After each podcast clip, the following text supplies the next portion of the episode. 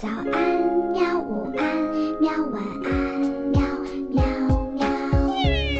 播呀播呀，快播呀！嘿咻嘿咻。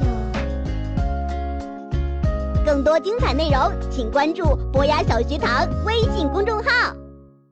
十年前，就是在我知道自己要做父亲的那一段时间里面，我想我跟大多数家长是一样的，啊，开始脑子对孩子的未来开始有一些嗯描绘。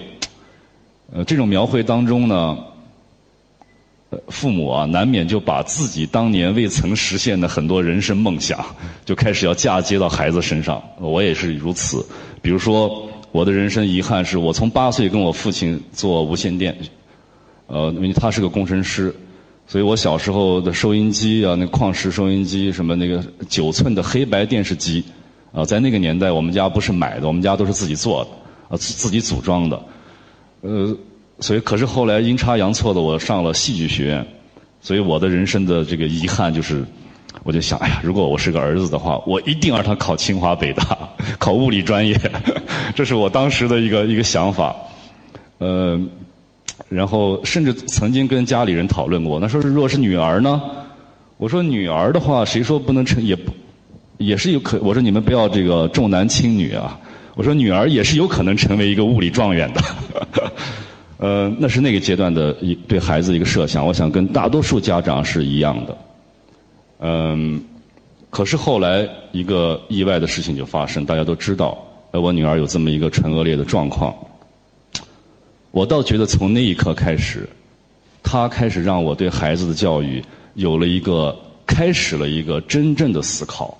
而不是一个简单的，我们都初为人母，初为人父，我们就简单的把自己的一个人生逻辑，去加在了孩子身上。呃，我们大概是出生下来一个月就去美国去看病，去洛杉矶去求医了。嗯，呃，大概纠结了很长时间，大概几个月的时间，三个月吧左右。呃，我首先克服了自己心里的一个。障碍，我像我写当年写了过一篇叫《感谢》的博客，呃，就像向大家公布了女儿的这个病情，倒不是说自己家里的事情非要去向大家公布，但是有时候身为一个公众人物，也希望大家理解，因为我们不说的话，满天飞的各种的猜测呀，这个这个这个，包括亲友的，因为如果我们不说，我们的亲友也被。被迷惑了，不知道怎么回事儿，所以最后还是很正式的向大家交代一下。从交代那一刻开始，从我我们呃当时发那篇博客，我都记得我们整个家庭啊，呃我我我一晚上没睡觉写了那篇文章，写完以后早上起来吃完早饭，我就把那个文章拿出来给大家看。看完之后，我们真是一家人一起去点的那个鼠标那个按键，就是砰发射出去了。然后大家这个这个如释负重，然后就把孩子抱在怀里面去逛街。一个小的细节，我呃今天依然历历在目，就是有一个那种就是背带，把孩子放在怀里的那种背带。那往常呢，我们都是把孩子脸冲里。我不解释，你们懂的，为什么要脸冲里？但是那一天点完那一刻之后。我们还是我背上袋子，然后我太太把这个孩子往里放，快放进去的那个一瞬间，突然我们俩同时这个犹豫了一下，也没有交流了，就把孩子翻过来放进去，然后我们就出去逛超市，呃，那个世界仿佛跟之前就一下发生了天翻地覆的变化。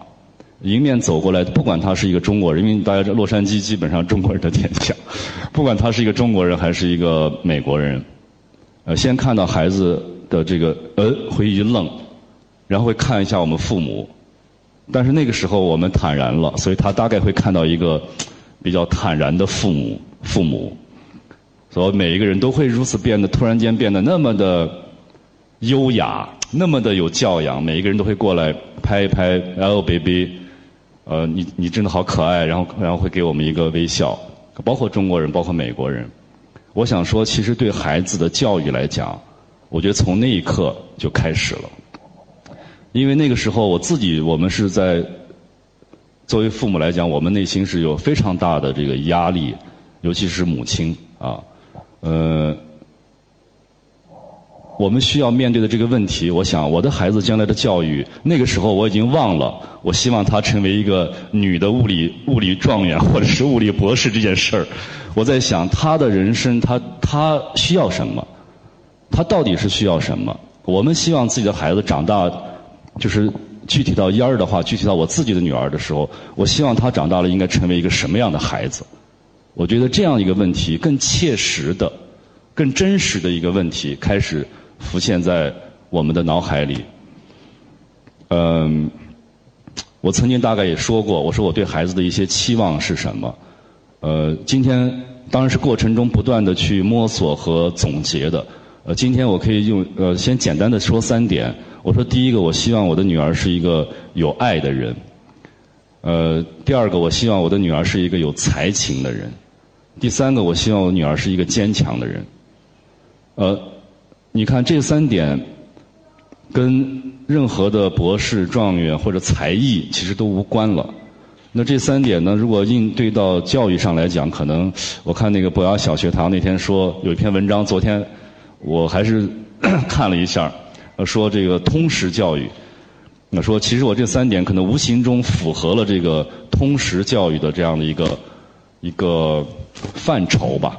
因为通识教育其实到现在也没有一个呃。大家公认的完整的一个定义，呃，只能解释说它不是专注在某一门学科或者某一个门类的一个深度教育，而是它更关注的是一种基础教育。作为一个人，作为一个人，你基本的应该有的一些嗯素质或者素养，大概这么理解通识教育。